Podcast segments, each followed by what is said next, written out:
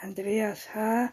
Haas war Kriminalkommissar und das schon seit Jahren.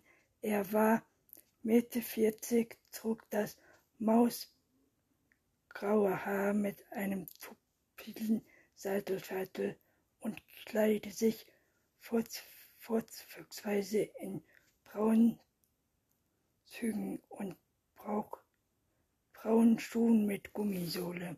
Bei der Umstrukturierung vor zwei Jahren hat er sich auf die Stelle des Leiters der neuen Abteilung beworben, war aber Übergang nicht befördert worden. Bornstein das Haas nun mehr oder weniger hinter dem Schein Schreibtisch auf seine Beförderung wartete. Die jüngste Mitarbeiterin im Team des KL war Kriminalkommissarin Katrin Fachinger, eine magere, blasse Frau, Anfang 20, die vor ein paar Wochen frisch von der Polizeischule gekommen war und seitdem einen ziemlich guten Job machte. Oster, Ostermann hatte bereits gestern Nachmittag über das Computersystem Pulas in Erfahrung gebracht, dass die tote junge Frau aus polizeilicher Sicht kein unschreibbares Blatt war. Zweimal Führerschein zog weg.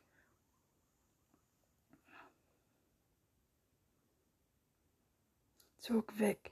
Führer eines Fahrzeugs unter Alkoholkonsum mehrere Vorst Verstöße gegen das Betrieb, Betriebbau Fahr ohne Führerschein Land, Landbildstelle erring, er, er, Ergängung Öffentlichkeiten.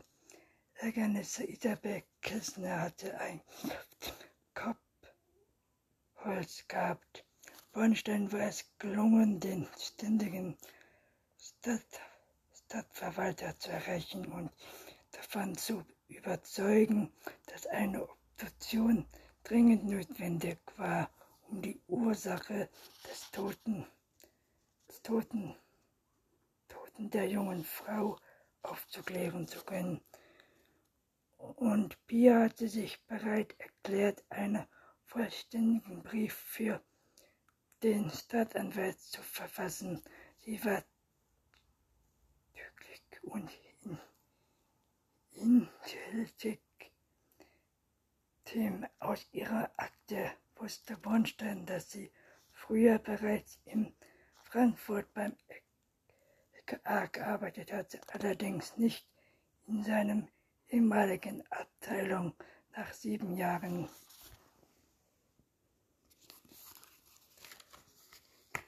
Berufspause hatte sie zurück in ihren Job gewollt und war auf eigenen Wunsch zur Kripo nach Hofheim gekommen. Über ihr Privatleben wusste Bornstein nichts, aber vermutlich hatte sie sich von ihrem Mann getrennt, denn laut Personalakte war sie verheiratet. Wie auch immer, es war, er war froh, sie als Unterstützung für sein Team zu haben. Die Obduktion von Isabel Kisner ist für heute Vormittag um 10 Uhr angesetzt, verkündete Ostmann. Gerade gehen Sie selbst hin, Chef? Nein, Bornstein schüttelte den Kopf. Ich fahre nach mal in die Pferdeklinik und spreche mit Kessners Kollegen und Mitarbeitern. Frank, Sie übernehmen das. Muss das sein? Ich war im letzten Jahr schon dreimal dran, protestierte Frank Birnke und versenkte die Augen. Wenn es Ihnen recht ist, der Chef, geht ich Ihnen sogar. Pianon und Bornstein hoben die Augenbrauen. Wollte sich bei Ihnen beliebt machen oder benehmen, mit ihrem gewissen Verlockerung Angebot einen Gefallen tun. Benke ging so ungern wie je anderen zu einer Obduktion, aber die Anwesenheit eines Kriminalbeamten und eines Mitarbeiters der Stadtverwaltschaft war bei einer gerichtlichen Leichenöffnung Fortschrift.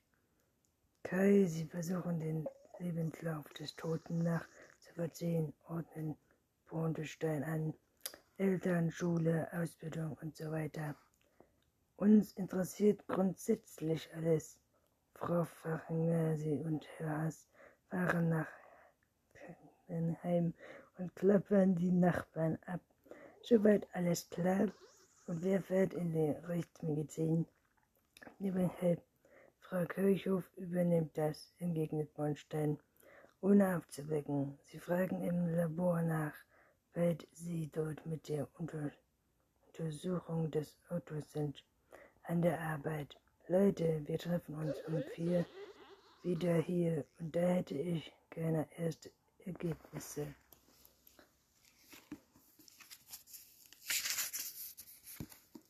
Alle nickten und erhoben sich, um an die Arbeit zu gehen. Danke, sagte Frank Pinke in Piers Richtung, als er an ihr vorbeiging. Keine Ursache, antwortete sie und ergriff ihre Tasche. Ein Moment noch, Frau Kirchhoff, hielt Bornstein sie zurück. Pia blieb stehen. Er lächelte sie an, seinen Stuhl zurück und betrachtete sie aufmerksam.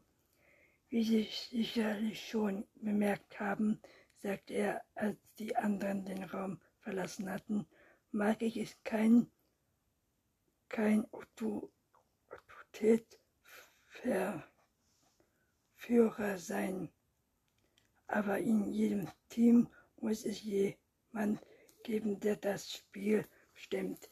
In unserem Team bin ich das und ich erwarte, dass meine Anweisungen folgt erledigt werden. Pia widerte seinen Blick. Sie begriff, was er meinte. Ich ich habe mir nichts dabei gedacht, gab sie zurück. Ich habe gemerkt, dass Bienke nicht besonders scharf auf den Job war. Und da ich schon ziemlich viele Optionen mitgelegt habe, macht mir nichts aus. Aha. Ich wollte ganz sicher nicht Ihren Anweisungen widersprechen, fügte sie hinzu. Naja, er, er hob den Stuhl zurück und schob sich und lächelte sie an. Die Rech Rechtsmedizin scheint vertrautes Therma Terran Therapie, sie,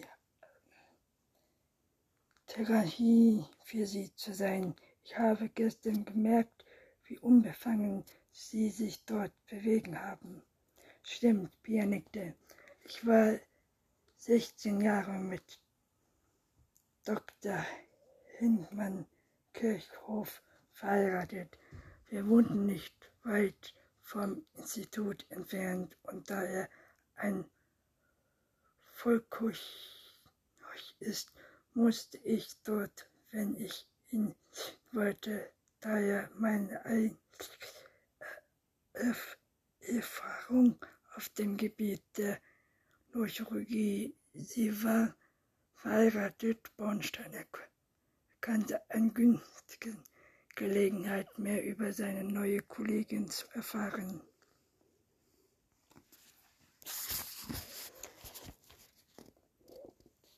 Ich bin es noch, antwortete Bia. Mein Mann und ich haben uns vor einem knappen Jahr getrennt. Hm, Bornstein nickte. Sie sind mit sauer auf mich? fragte sie. Unsinn, entgegnete Bornstein, und plötzlich grinste er. Ich hätte Binkel nur so gerne zu dieser Operation geschickt. Jedes Mal schafft der Kerl es irgendwie, sich davor zu drücken. Pia, wie schön, dich wieder einmal zu sehen. Professor Thomas Kolleg, der Leiter des Instituts für Rechtsmedizin der Universität Frankfurt, endet 25 mit der Figur eines irischen 30-jährigen kurz geschnittenen Haaren und fleckenhellen Augen, breitete die Arme aus und strahlte über das ganze Gesicht. Als Bea den Raum betrat, in dem die Autospreise der Leiche von Isabel Kästner stattfinden sollte, Hallo Tumney, Pia lächelte und ließ sich umarmen von mich auch. Es hat Zeiten gegeben, in der Kollegen ihr beinahe verraten gewesen wären, als er einem einige Mann, er hat ihr vergebliche Bemühungen um ihre Ehe mit der Herr Henning Kirchhoff, dem verständlichen Leiter der Frankfurter Partnerschule, runterging mitgelebt. Piers noch Ehemann war kein sensibler Rechtsmediziner, sondern einer der wenigen Spezialisten für Anthropologie in Deutschland und einen Star in seiner Zukunft. Seine Mitarbeiter hatten ihm den heimischen Spitznamen Toto, Totengott gegeben. Und es war irgendwie, irgendwann auch die Toten gewesen, die Pias Ehe zum Scheitern gebracht hatten denn sie machten keinen Halt vor der Haustür. Hemmingkirchhof gehörte zu.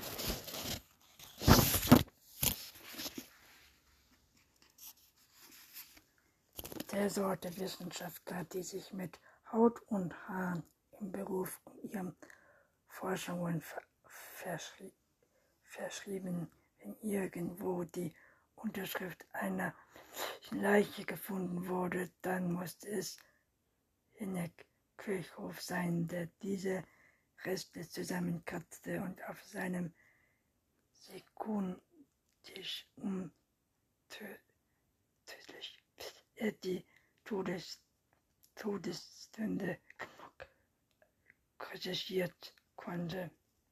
Wenn ihr irgendwas beschäftigt, beschäftigt und es gab immer interessant Interessantes und komplizierte Fälle, dann pflegte er alles zu vergessen.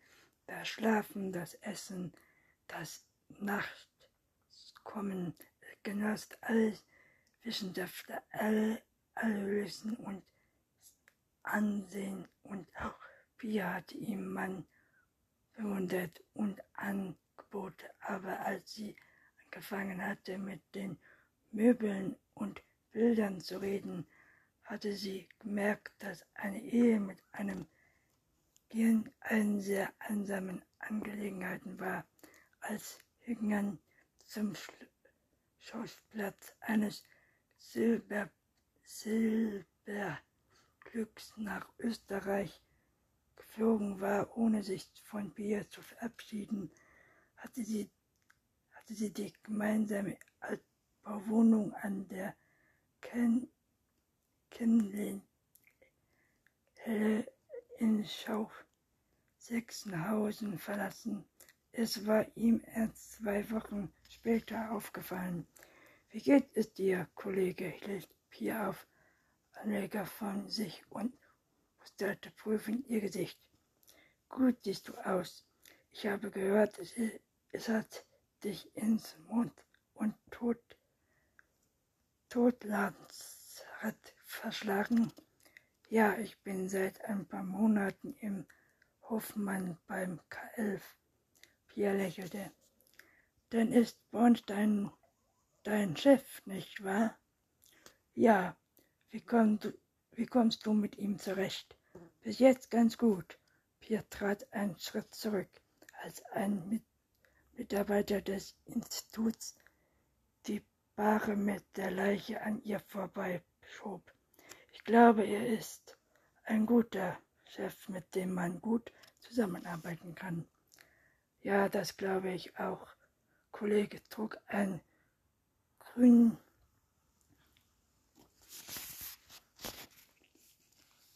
Kittel und eine Haube um einen sehnigen, sonnenbrannten Hals baumelte eine Mikro Rufen. Ich kenne ihn seit Jahren. Ein versprochen guter Polizist.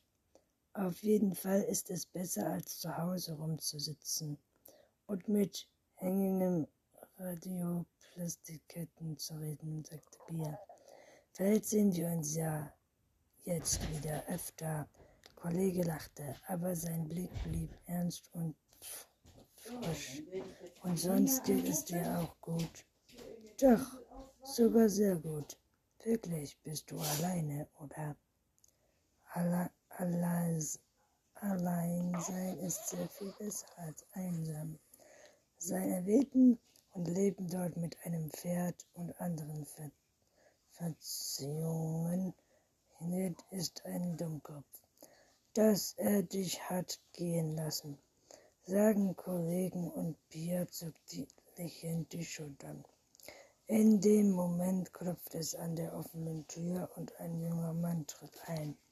Guten Morgen, grüßte Herr Frosch. Bin jetzt zu spät. Ah, Herr Sandwald, rief Kollege fröhlich. Nein, nein, nein, Sie sind absolut pünktlich. Nach dem können wir ja anfangen. Bierküche vom EK 11. Hoffenheim stellt Bier sich vor redet den jungen Mann ein. Herr Heidenfeld, Stadtmannschaft Frankfurt. Ihr erster Autopreis erkundigte Kollege sind und fixiert die Stadtwelt für seine Hornbrillen. Hm, ja, gab Heidenfeld zu. Nun denn, Kollegen gaben sein Assistent ein Zeichen, woraufhin dieser das Tuch von der Leiche entfernte. Ihr erster Leiche ist auf jeden Fall eine hübsche frische Leiche. Eine hübsche frische Leiche? fragte Heinfeld misstrauisch. Wenn erst einmal ein Sehen die vier Wochen in einer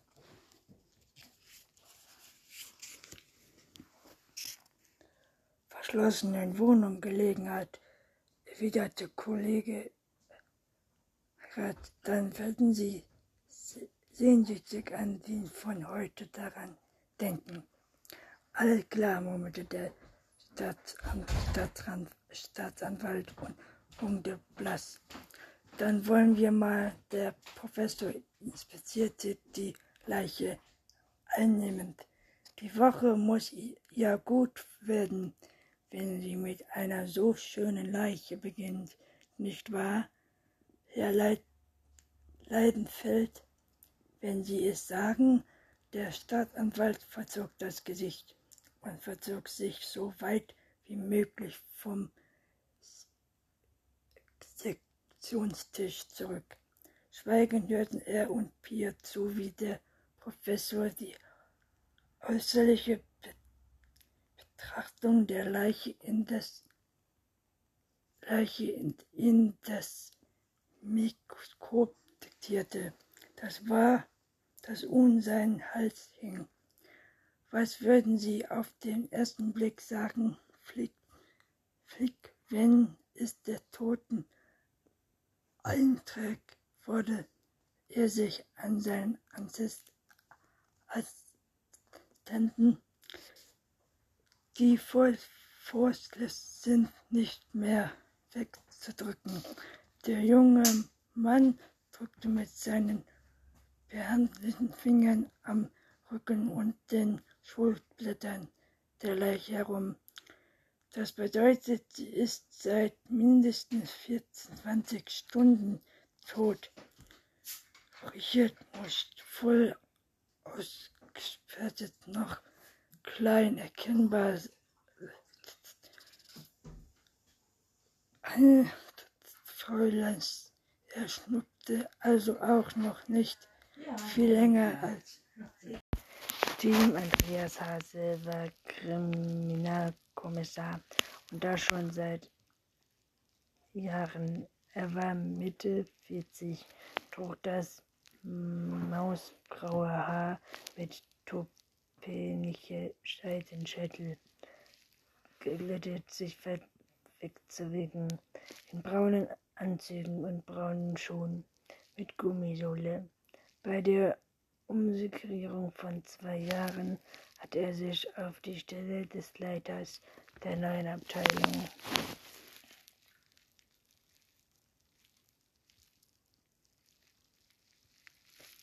beworben, war aber überge übergangen und nicht befördert worden. Bornstein, angewöhnt statt Hase nun mehr oder weniger hinter dem Schreibtisch auf den Person Personierung wartete. Der jüngste Mitarbeiter im Team des LK11 war Kriminalkommissarin Katrin Feichner, eine magere, blasse Frau, Anfang 20, die vor ein paar Wochen frisch von der Polizeihochschule gekommen war, seitdem einen ziemlich guten Job machte. Ostermann hatte bereits gestern Nachmittag über des Computerfachprogramms Polas in Erfahrung gebracht, dass die tote junge Frau aus polizeilicher Sicht kein unbeschriebenes Blatt war.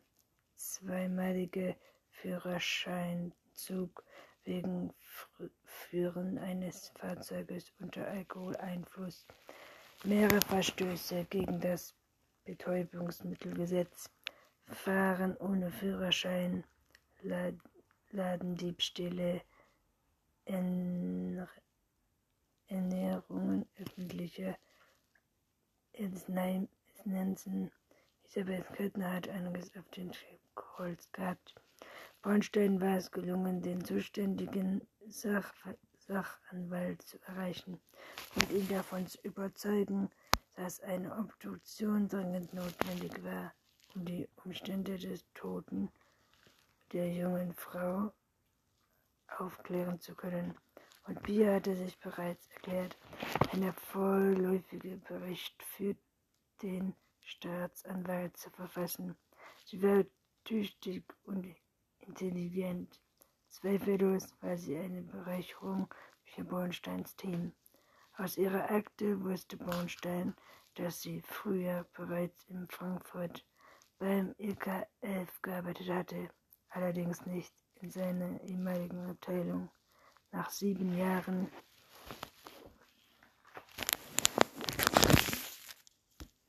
Berufs Berufspause hatte sie zurück in ihren Job gewollt und war auf einem Wunsch zum Zypern nach Hannover gekommen. Über ihr privates Leben wusste Bornstein nicht, aber nichts, aber vermutlich hatte sie sich von ihrem Mann getrennt, denn laut Personalakte war sie verheiratet. Wie auch immer, er war froh, sie als Unterstützung für sein Team zu haben. Die Obduktion von Isabel Küstner ist für Vormittag um 10 Uhr angesetzt, verkündete Ostermann gerade. Gehen Sie selbst hin, Chef? Nein, Bornstein schüttelte den Kopf. Ich fahre noch mal in die Pferdeklinik und spreche mit Küstner-Kollegen und Mitarbeitern. Frank, Sie übernehmen das. Muss das sein? Ich war im letzten Jahr schon dreimal da, protestierte Frank Blöck und verdrehte die Augen. Wenn es Ihnen recht ist, Chef, geht jetzt, gehen ich, geh hin, ich, sagte Bia. Bin ihm Playback machen oder Playback mit ihm gewissen grünen Augen Angebot einen Gefallen tun. Billy ging so um gern wie jeder andere zu einer Station, aber die Anweisung eines Kriminalbeamten und eines Mitarbeiters der Staatsanwaltschaft war bei einer richtigen Leichenöffnung Vorschrift. Kai, Sie versuchen den Lebenslauf der Toten nachzuverziehen ordne Bornstein an. Eltern, Schulen, Ausbildung und so weiter.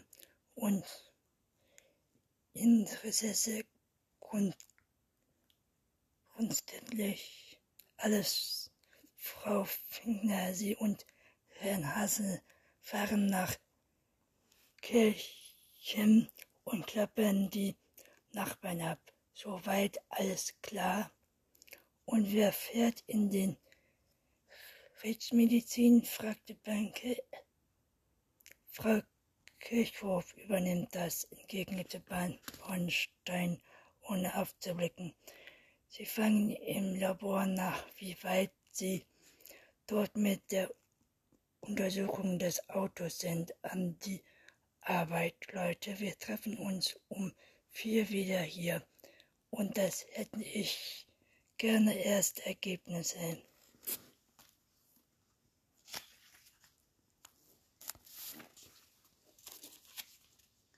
Alle nickten und erhoben sich, um an die Arbeit zu gehen. Danke, sagte Frank, blinkend in Pias Richtung, als er an ihr vorbeiging.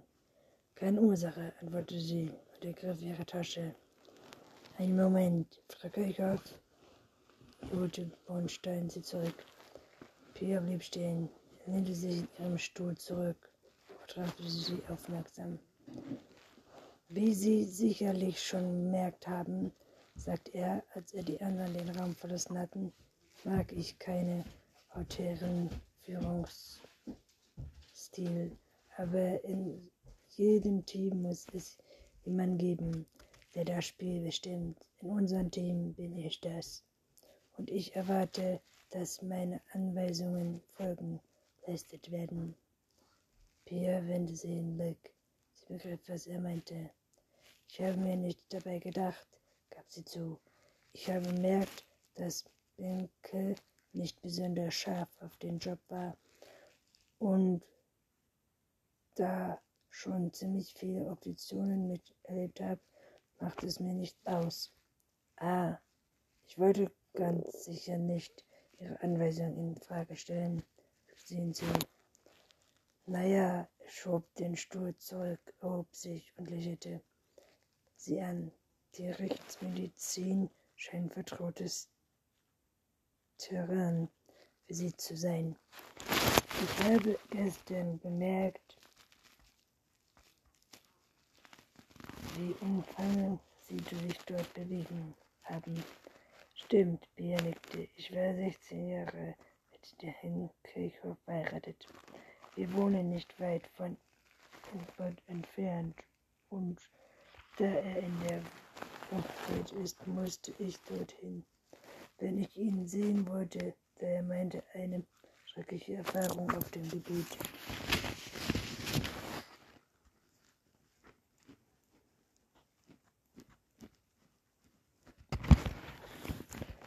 ist, musste ich dorthin, wenn ich ihn sehen wollte, da meine einzige Erfahrung auf dem Gebiet der Rechtsmedizin Sie waren verheiratet. Bornstein erkannte eine günstige Gelegenheit, mehr über seine neue Kollegin zu erfahren.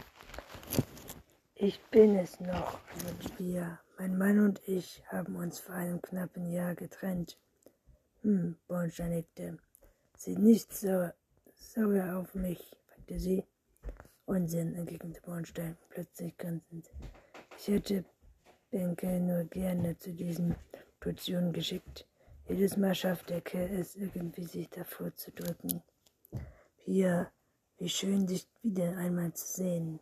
Professor Thomas Kuhl, der Leiter der Inszenierung von Rechtsmedizin der Universität Frankfurt, impft sich mit der Figur eines 30-jährigen, kurz geschnittenen, weichen Haaren, flickten hellen Augen, betrachtete die Arme aus und strahlte über das ganze Gesicht. Als Pia den Raum betrat, in dem die Obduktion der Leiche von Isabel Gessner stattfinden sollte. Hallo, Tom. Pia lächelte und ließ die Umarmung. Ich freue mich auch.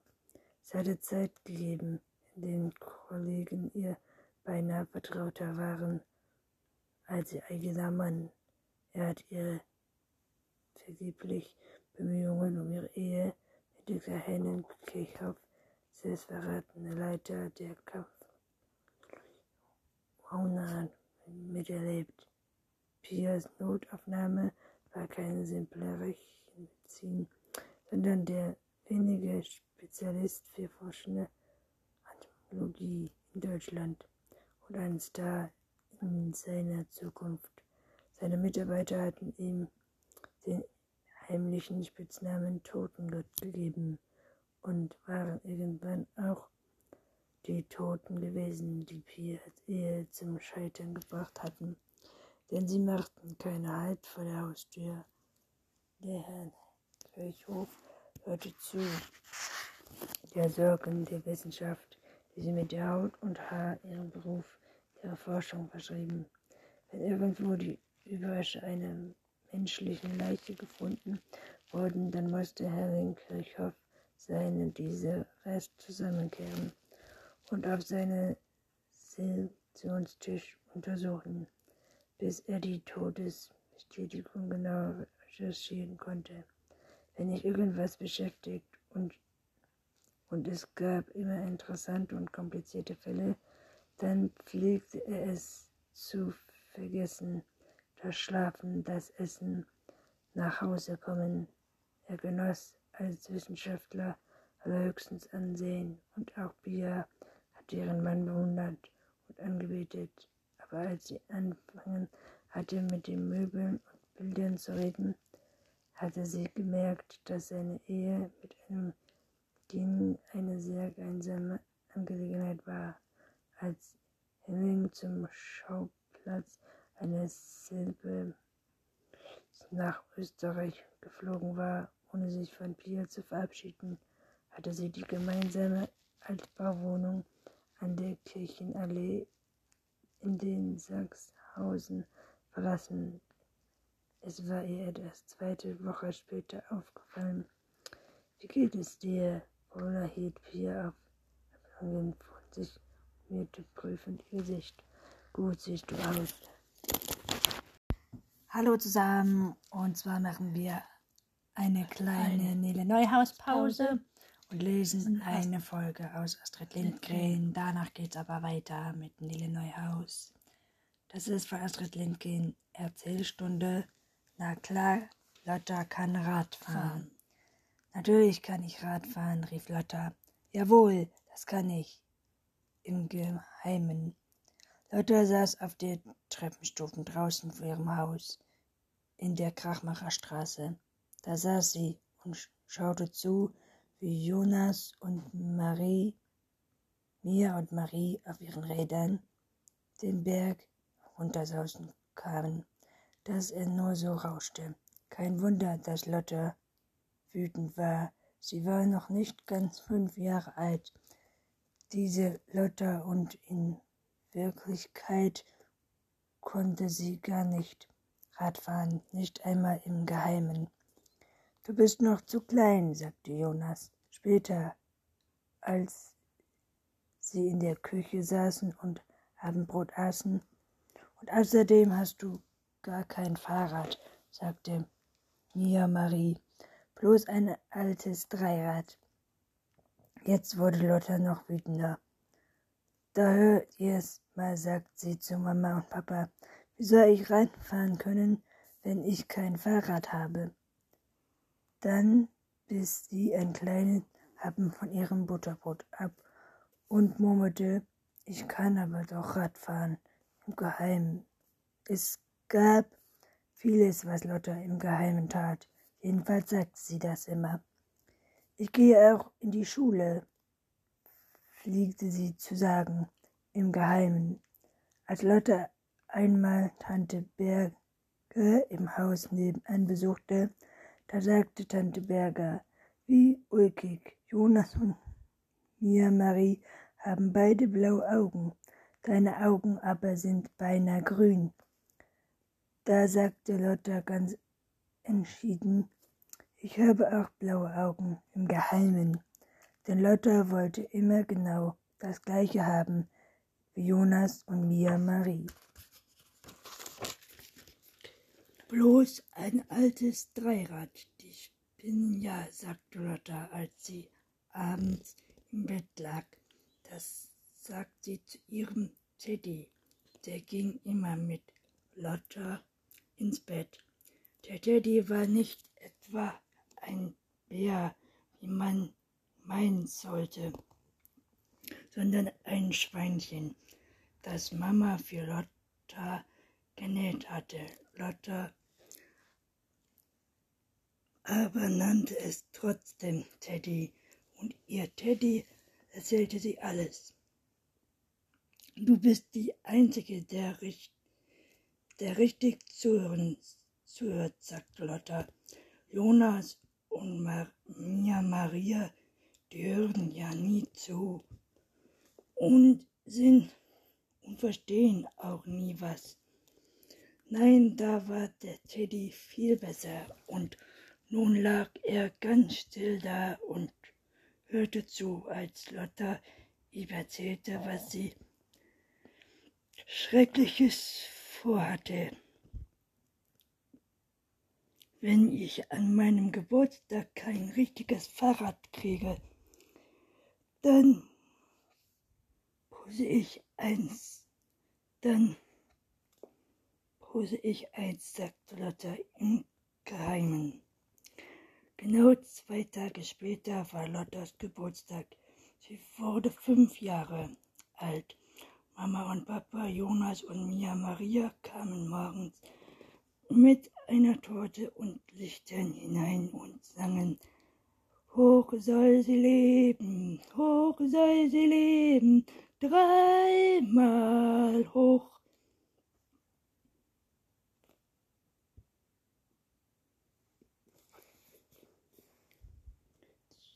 Zeuglos, sie hatten viel Geschenke für Lotte, aber kein Fahrrad.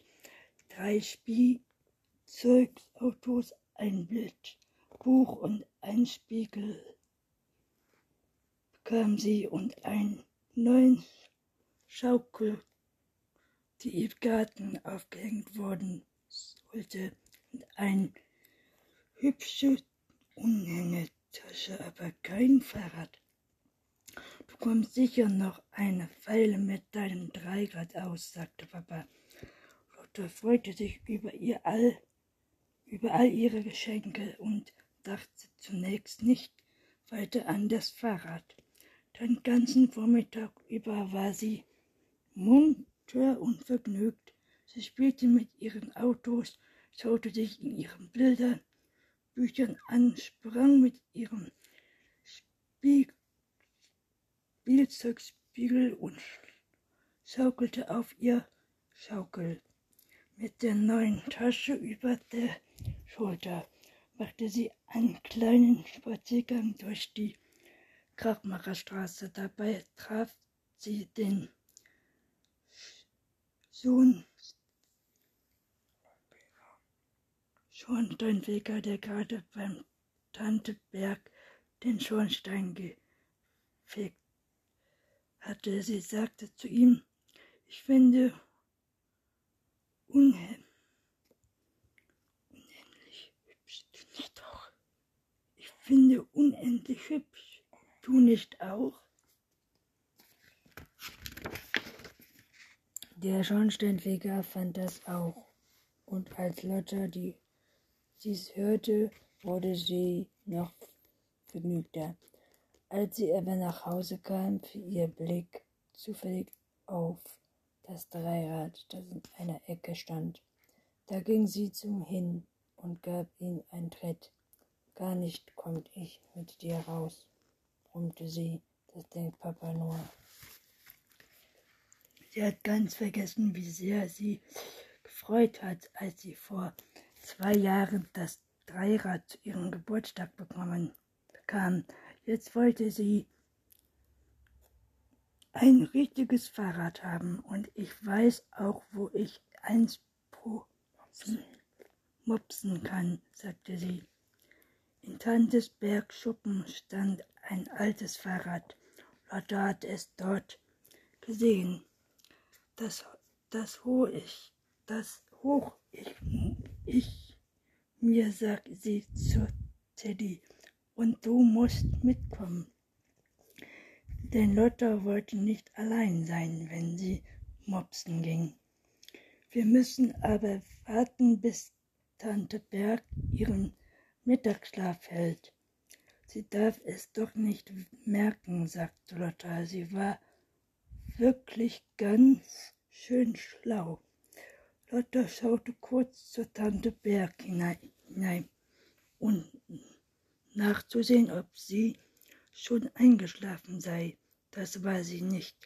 Tante Berg saß auf dem Sofa, strickte und sah nicht besonders müde aus. Ihr Freucht. Ihr freudig. Freudig.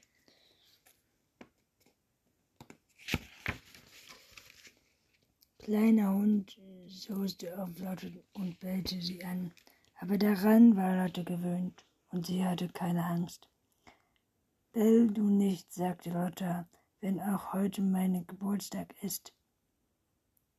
Dann sagte sie zu Tante Berg, rate mal, wer heute Geburtstag hat. Ach richtig, das bist du, sagte Tante Berg, ging zum Kommode und holte ein Päckchen heraus. Herzlichen Glückwunsch, kleine Lotta, sagte Tante Berg. Lotta machte das Päckchen sofort auf. Es lag eine Schachtel darin, und in der Schachtel war ein kleines Armband mit roten, blauen, grünen Steinen. Lotta fühlte im ganzen Körper, wie sehr sie sich freute. Oh, war für ein schönes Armband. Sie bedankte sich immer wieder bei Tante Berg. Du bist die nie nichteste von der Welt, sagte sie, und sie legte das Armband sofort an, betrachtete die Steine, die glitzerten und glänzten. Das sind wohl beinahe Diamanten, sagte Lotte begeistert. Keine richtigen, sagte Tante Berg. Nun aber fiel Lotte plötzlich ein, was sie eigentlich vorhatte und dumm strich sie Tante Bergs Wange und fragte, ich an deiner Stelle würde jetzt aber meinen Mittagsschlaf halten. Ja, kleine Lotta, du hast recht, sagte Tante Berg. Und dann ging Lotta mit dem Armband am Handgelenk und den Teddy im Arm. Du, da sind wir aber schlau gewesen, sagte Lotta zufrieden. Sie schlaft sich gleich ein Willst du mal sehen? Danach schlich sich Lotta leise in den Schuppen und setzte sich hier mit dem Teddy auf den Stuhl, um zu warten. Sie wartete und wartete, bis sie fast selbst eingeschlafen wäre. Schließlich sagte sie, so, jetzt legen wir los. Und dann legt Lotta los.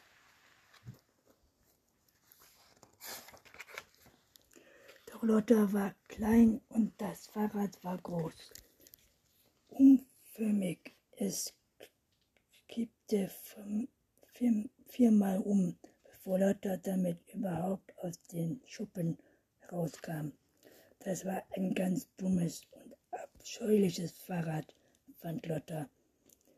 Es zer zerschmach ihr die Beine und fiel dauernd um und rutschte weg. Warte nur, bis ich auf dem Pedale steige, sagte Lotta böse. Sie sagte es zu dem Fahrrad, denn Teddy hatte sie auf dem Gepäckträger geklemmt. Halt dich gut fest, sagte sie. Gleich soll ich genauso den Berg herunter wie Jonas, Marina und Mira. Nun schob Lotta das Fahrrad mit großer Mühe den Krachmacherstraße bergauf. Man muss ja schließlich erst mal oben sein, bevor man runterrauschen kann, sagt sie ganz außer Atem. Wenn man selber klein ist und das Fahrrad groß, dann ist es wirklich schwierig, auf die Pedale hinaufzukommen. Charlotte hatte Glück. Irgendjemand hatte oben auf dem Berg eine Kiste an den Riesenstrand gestellt. Die war für Lotta zum Aufsteigen genau richtig. Deck nur genau richtig. Genau richtig, sagte Lotta und ihm. Nun stand sie auf den Pedalen. Jetzt pass auf, Teddy, jetzt wirst du ein Sausen erleben, sagte Lotta. Mehr konnte sie nicht sagen, denn nun ging es auch schon los.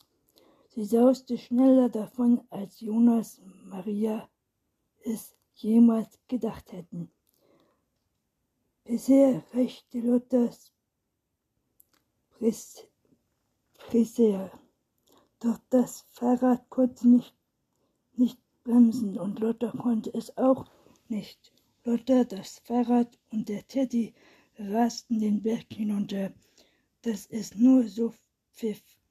Ja, der Teddy hatte solch ein Saus wirklich noch nie erlebt. Hilfe, schrie Lotta, Hilfe! Aber das Fahrrad raste immer weiter, bis an den Fuß des Berges sauste es, und hier krachte es mitten in die, in die Hecke von Tante Bergs Haus.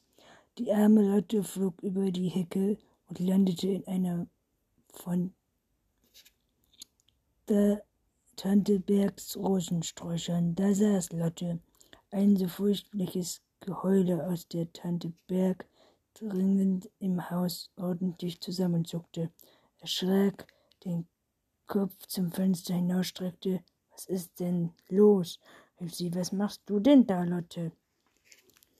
Ich fahre Rad, schrie Lotte und noch dazu mit einem Geburt, meinem Geburtstag. Sie fand es schrecklich, dass sie ausgerechnet an ihrem Geburtstag im Rosen, Rosenstrauch hingen musste. Aber Herzlein, sagt Tantberg, wo, wo tut es denn am meisten weh? Da ver, verstummte Lotte und fühlte nach, wo es am meisten weh tat. Überall heulte sie an der Stirn, sagte sie und fühlte nach. Wirklich hier, hier hatte sie eine große Beule. Sie wollte gerade von neuem im Geheule ausbrechen, da erblickte sie etwas noch Schlimmeres. Aus einer Schirmen an Bein tropfte Blut. Blut, schrie Lotte so laut, dass man es in der ganzen Krachmacherstraße hören konnte. Da kommt Blut an meinem Geburtstag und sie schrie und schrie und schrie, weil sie Leute und weil sie eine Beule an der Stirn hatte und auch ein kleines wenig, weil sie den Rad, das Rad gemopst hatte. Was würde Tante Berg dazu sagen? Tante Berg aber sagte gar nichts, sondern nahm Lotte. Willst du weiterlesen? nahm Lotte mit in die Küche und wusch ihr die Wunde und klebte ein Pflaster drauf. Und dann schob sie das Fahrrad in den Schuppen. Sie machte dabei ein etwas strenges Gesicht. Das sah Lotte ich hab es ja nur für eine kleine Weile gemobst, sagte Lotte. Nur so lange, wie du geschlafen hast. Bist du mir, bist du mir deswegen böse? Nein, nein, sagte Tante Berg. Aber so ein großes Fahrrad ist ja lebensgefährlich für dich. Du musst ein kleineres haben. Ein Dreirad, was murmelte Lotte.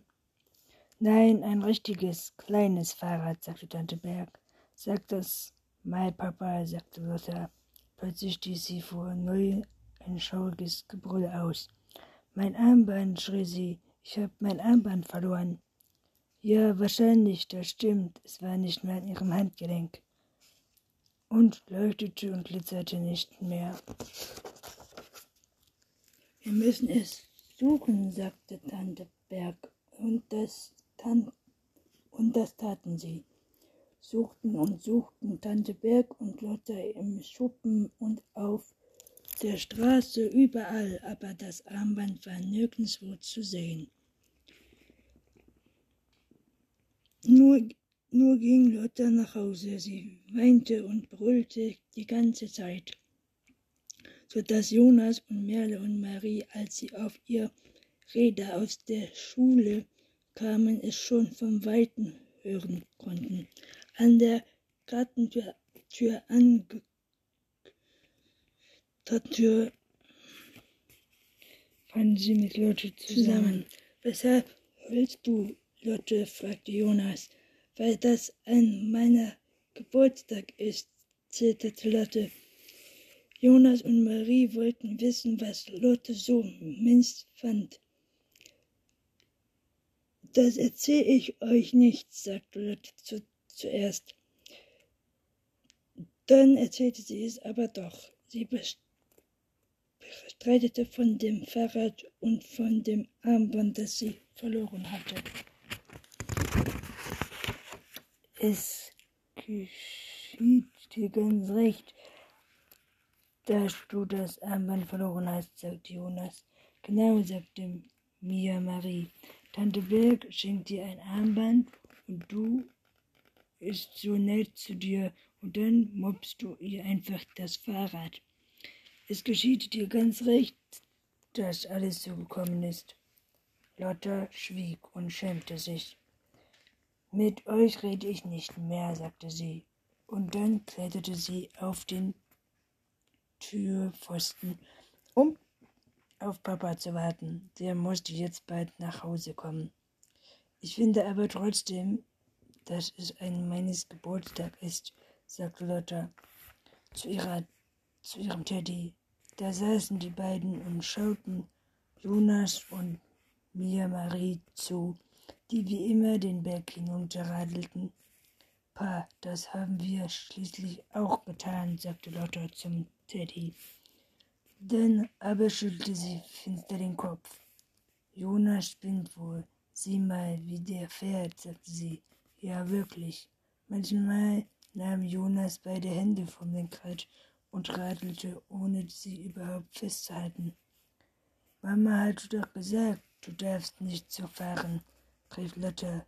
Es ist nämlich verboten. In diesem Augenblick aber entdeckte sie ihren Vater weit hinten auf der Straße und er hätte nicht viel gefehlt und sie wäre vom Pfosten gepurzelt. Denn was war das, was Papa neben sich herschob? Doch nicht etwa ein Fahrrad, ein kleines Fahrrad, gerade richtig Lotta. Nee, nun verstehe ich überhaupt nicht mehr, sagte Lotta. Dann aber saß sie einen Schrei aus, so dass Mama zum Küchenfenster hinausschaute und Papa verstand ebenfalls überhaupt nichts mehr. Was ist denn das? fragte sie. Wir haben doch verabredet, dass Lotte erst im nächsten Jahr ein Fahrrad bekommen soll. Gewiss, sagt Papa, aber dies hier ist ein altes, gebrauchtes, billiges Rad, auf dem sie fahren lernen kann. Da hast du's, Lotta.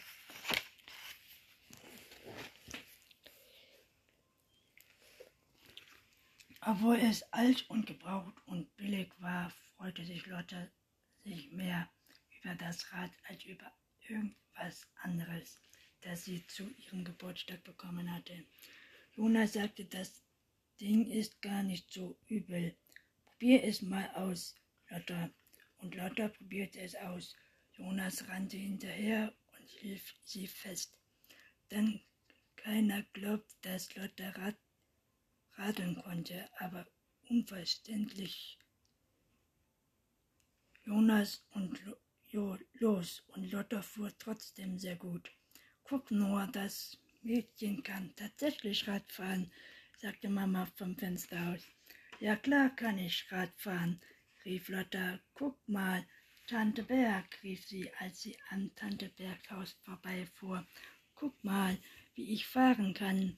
Tante Berg aber schaute kurz verwundert über ihre Hecke, dann hob sie ihre Hand und rief, Schau mal, Lotta, was ich im Rosenstrauch an Zweigen hängen hatte. Sie hielt Lottas Armband in die Hand. Da fiel Lotta vom Rad, denn kann nicht Radfahren und sich gleichzeitig nach einem Armband umsehen. Sie tat sich aber nicht sehr weh, denn sie hatte ja nun ein kleines Rad. Jonas, Marie, Marie, Maria kamen herbei und sahen sich Lottas Armband an, und Marie, Maria sagte, es sei das schönste Armband, das sie je gesehen habe. Jetzt fandst du sicher nicht mehr, dass dieses ein mehr, dass dieses ein Geburtstag ist, sagte Jonas. Nö, das habe ich nie gefunden, sagte Lotta. Dann redete sie auf alten, gebrochenen, gebrauchten Fahrrad mit dem Fellarmband am Arm um den Teddy auf dem Gepäckträger vom ihrem Haus hin und her.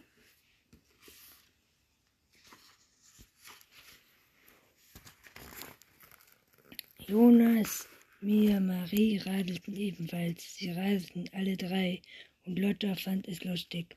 Plötzlich ließ Jonas den Lenkradstange los und fuhr freihändig. Da kam Lotta auf die Idee, es auch zu versuchen. Halt dich fest, rief sie dem Teddy zu, denn jetzt lass ich los. Das tat sie auch, und sofort flog sie vom Rad. Sie fiel auf die Straße und Obgleich sie nun ein kleines Fahrrad hatte, stieß sie sich tüchtig am Ellenbogen. Siehst du wohl, rief Lotte zornig Jonas zu. Außerdem, außerdem ist es verboten. Du bist zu klein dafür, das musst du noch wissen, rief Jonas. Du kannst noch nicht freihändig fahren, das musst du doch wissen. Lotta aber saß auf der Straße und rieb sich den Ellenbogen. Ganz leise, so dass nur der Teddy es hören konnte, murmelte sie. Natürlich kann ich, kann ich das. Ich kann genauso freihändig fahren wie Jonas im Geheimen.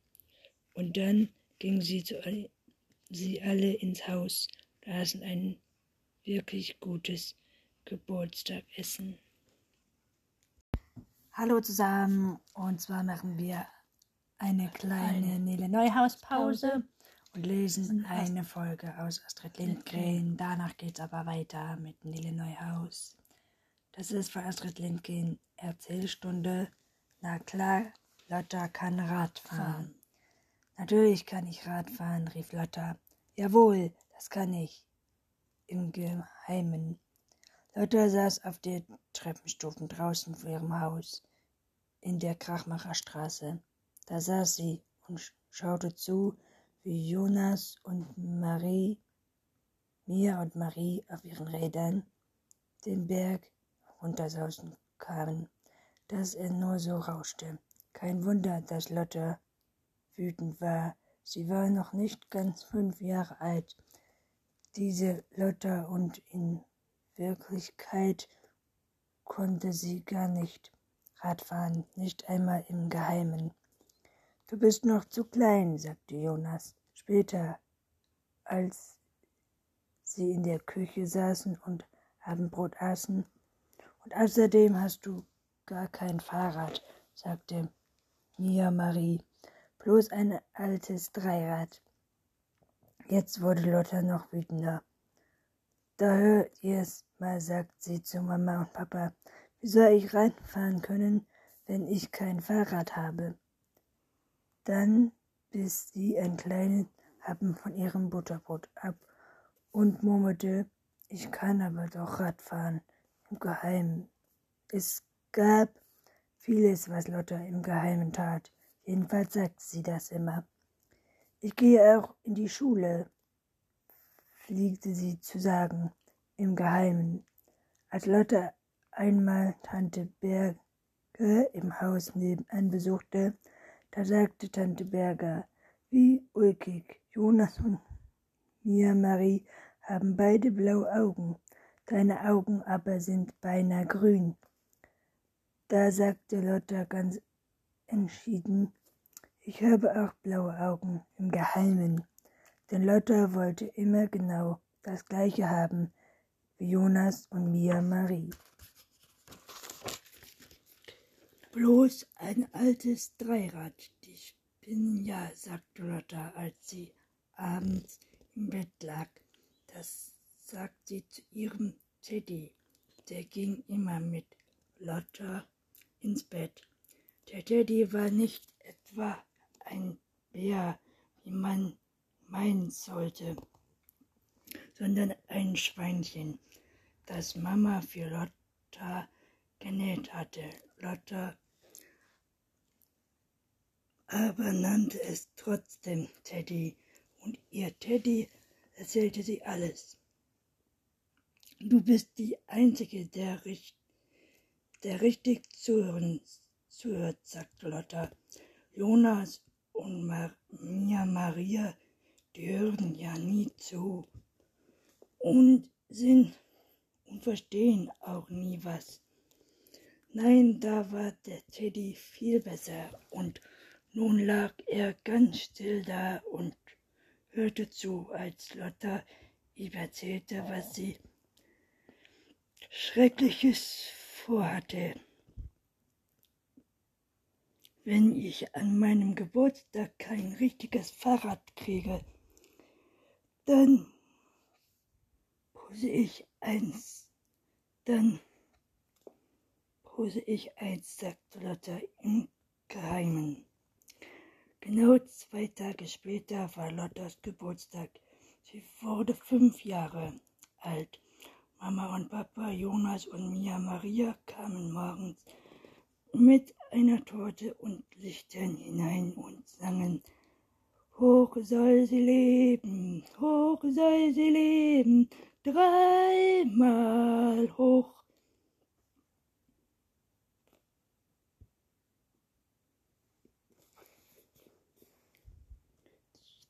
zeuglos.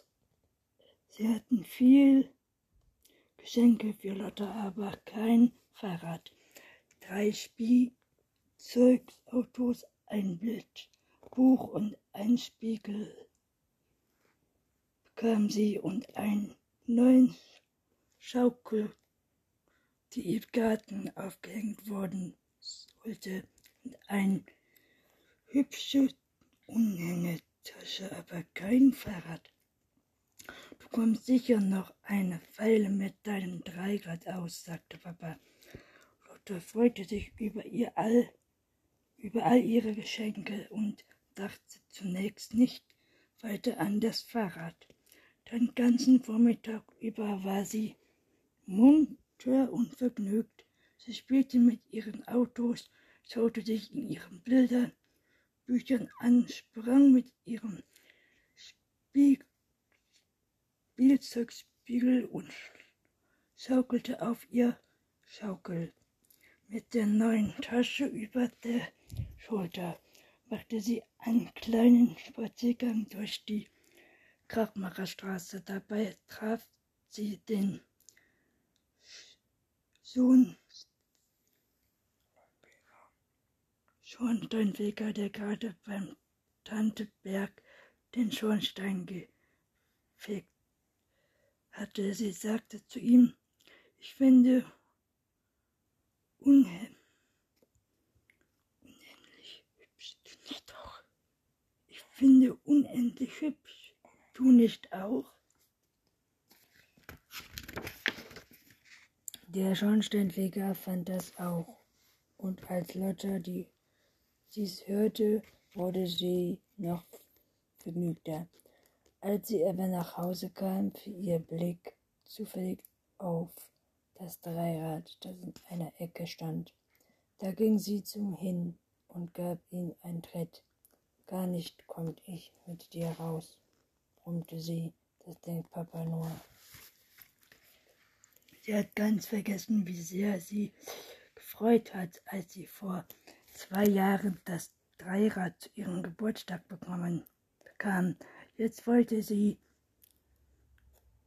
ein richtiges Fahrrad haben und ich weiß auch, wo ich eins mopsen kann, sagte sie. In Tantes Bergschuppen stand ein altes Fahrrad.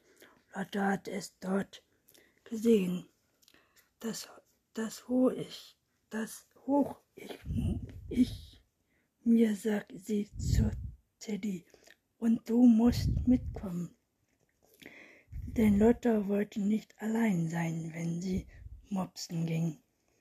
Wir müssen aber warten, bis Tante Berg ihren Mittagsschlaf hält. Sie darf es doch nicht merken, sagte Lotta. Sie war wirklich ganz schön schlau. Lotta schaute kurz zur Tante Berg hinein, um nachzusehen, ob sie schon eingeschlafen sei. Das war sie nicht. Tante Berg saß auf dem Sofa, strickte und sah nicht besonders müde aus. Ihr Furcht Ja, freudig. Freudig.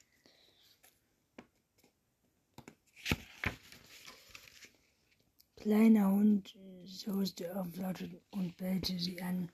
Aber daran war Lotte gewöhnt und sie hatte keine Angst.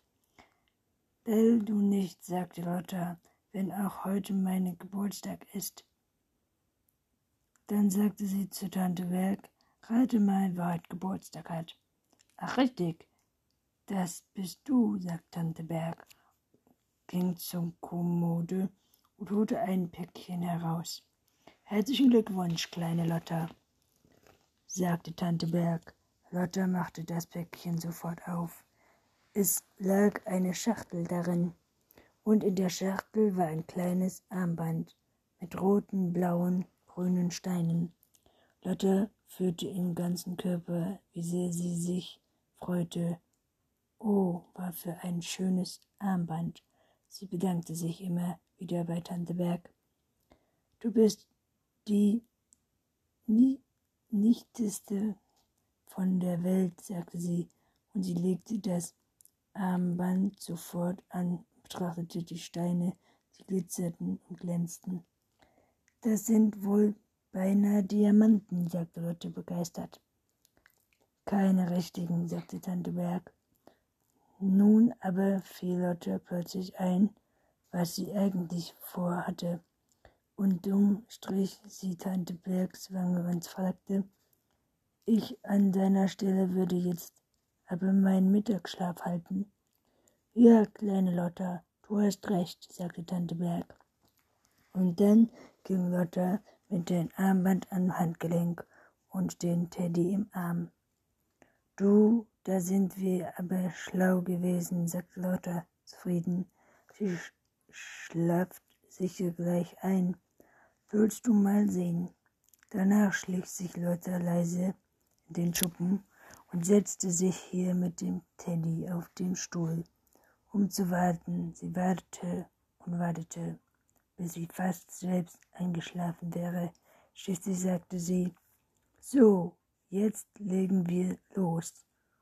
Und dann legt Lotta los.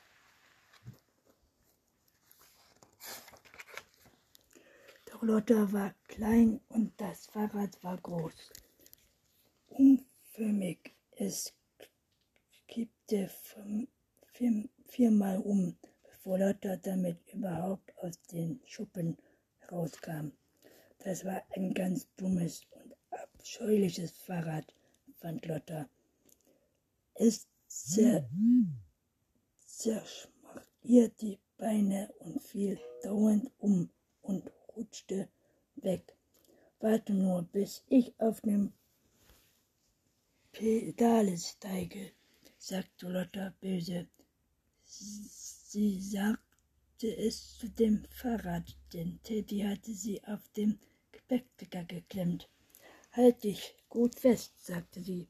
Gleich sah ich genauso den Berg herunter wie Jonas, Marina und Mira. Nun schob Lotta das Fahrrad mit großer Mühe den Krachmacherstraße bergauf. Man muss ja schließlich erst mal oben sein, bevor man runterrauschen kann, sagt sie ganz außer Atem. Wenn man selber klein ist und das Fahrrad groß, dann ist es wirklich schwierig, auf die Pedale hinaufzukommen. aber Lotte hatte Glück. Irgendjemand hatte oben auf dem Berg eine Kiste an dem Riesenstrand gestellt. Die war für Lotte zum Aufsteigen genau richtig. Denk nur genau richtig. Genau richtig, sagte Lotte und ihm nun stand sie auf den Pedalen. Jetzt pass auf, Teddy, jetzt wirst du ein Sausen erleben sagte Lotta. Mehr konnte sie nicht sagen, denn nun ging es auch schon los. Sie sauste schneller davon, als Jonas Maria es jemals gedacht hätten. Bisher reichte Lottas Friseur. Doch das Fahrrad konnte nicht, nicht bremsen und Lotta konnte es auch nicht. Lotta, das Fahrrad und der Teddy rasten den Berg hinunter. Das ist nur so pfiff. Ja, der Teddy hatte solch ein Saus wirklich noch nie erlebt. Hilfe, schrie Lotta, Hilfe! Aber das Fahrrad raste immer weiter, bis an den Fuß des Berges sauste es, und hier krachte es mitten in die in die Hecke von Tante Bergs Haus. Die arme Lotte flog über die Hecke und landete in einer von der Tante Bergs Rosensträuchern. Da saß Lotte, ein so furchtliches Geheule aus der Tante Berg dringend im Haus ordentlich zusammenzuckte, erschrak, den Kopf zum Fenster hinausstreckte. Was ist denn los? rief sie. Was machst du denn da, Lotte? Ich fahre Rad, schrie Lotte und noch dazu mit einem Geburt, meinem Geburtstag. Sie fand es schrecklich, dass sie ausgerechnet an ihrem Geburtstag im Rosen, Rosenstrauch hingen musste. Aber Herzlein, sagt Tante wo, wo tut es denn am meisten weh. Da ver verstummte Lotte und fühlte nach, wo es am meisten weh tat. Überall heulte sie, an der Stirn, sagte sie und fühlte nach. Wirklich hier, hier hatte sie eine große Beule. Sie wollte gerade von neuem im Geheule ausbrechen, da erblickte sie etwas noch Schlimmeres. Aus einer Schirmen an Bein tropfte Blut. Blut, schrie Lotte so laut, dass man es in der ganzen Krachmacherstraße hören konnte.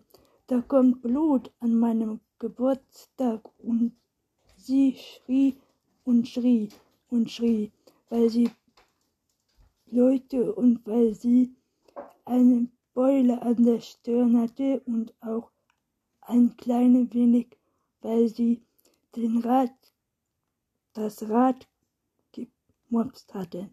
Was würde Tante Berg dazu sagen? Tante Berg aber sagte gar nichts, sondern nahm Leute. Du weiterlesen?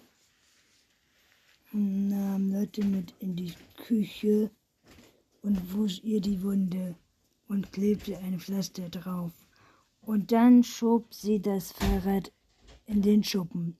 Sie machte dabei ein etwas strenges Gesicht. Das sah Lotte.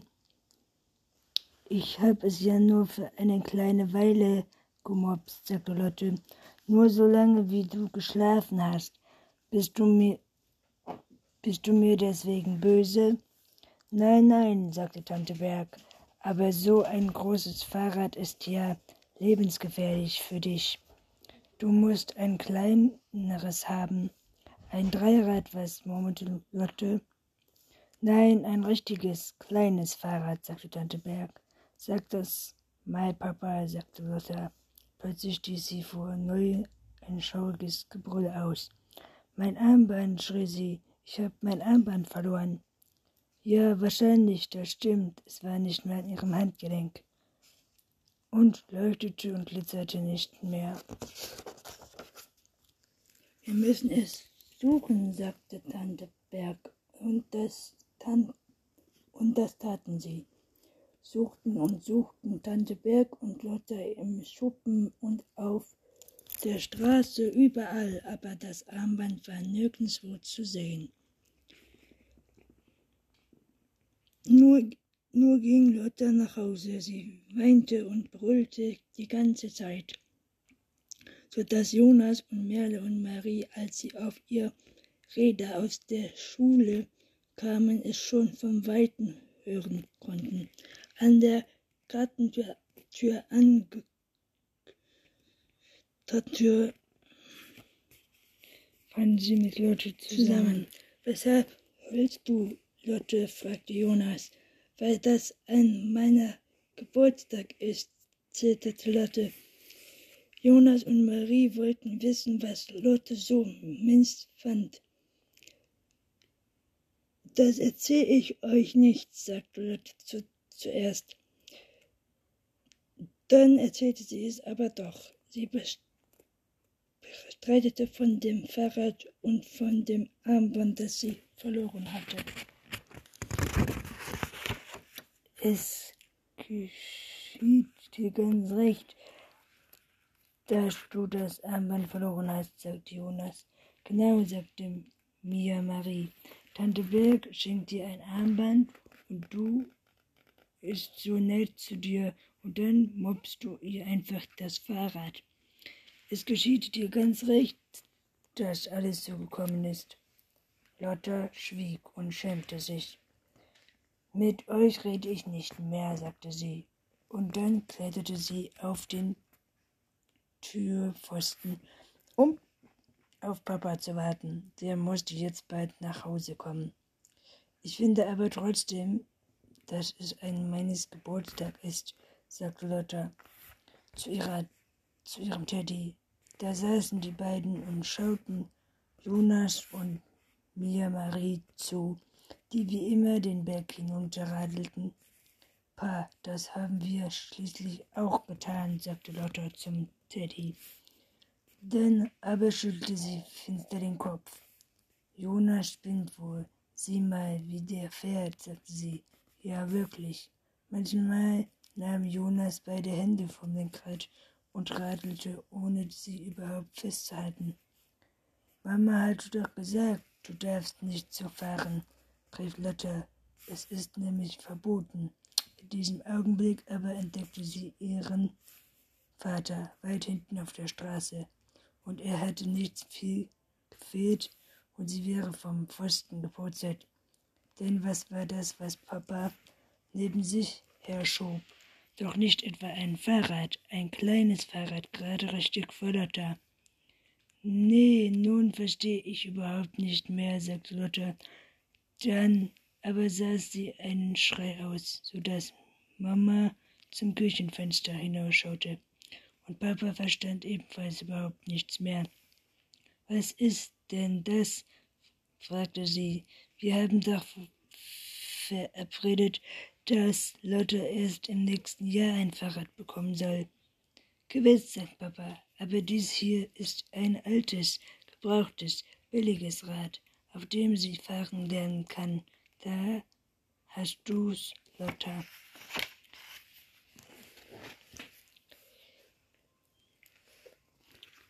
Obwohl es alt und gebraucht und billig war, freute sich Lotte sich mehr über das Rad als über irgendwas anderes, das sie zu ihrem Geburtstag bekommen hatte.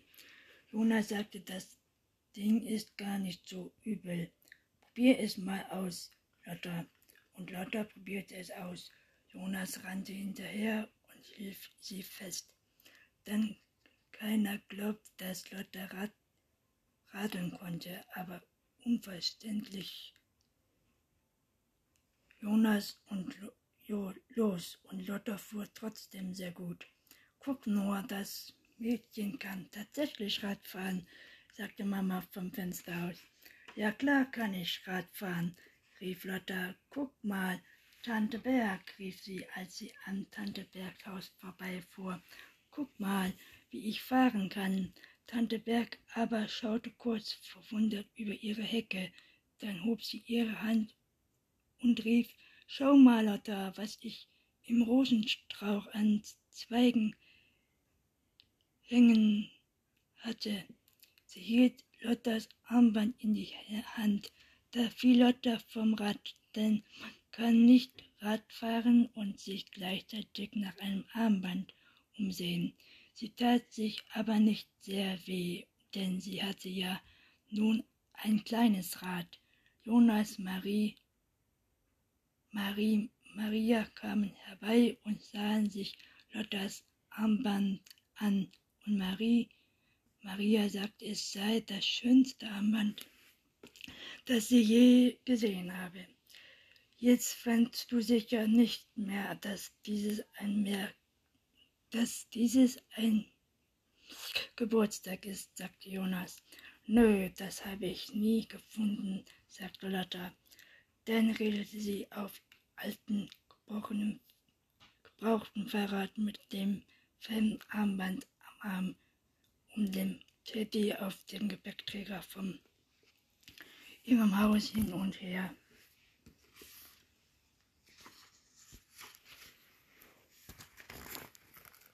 Jonas, Mia, Marie radelten ebenfalls. Sie radelten alle drei, und Lotta fand es lustig. Plötzlich ließ Jonas den Lenkradstang los und fuhr freihändig. Da kam Lotta auf die Idee, es auch zu versuchen. Halt dich fest, rief sie dem Teddy zu, denn jetzt lass ich los. Das tat sie auch, und sofort flog sie vom Rad.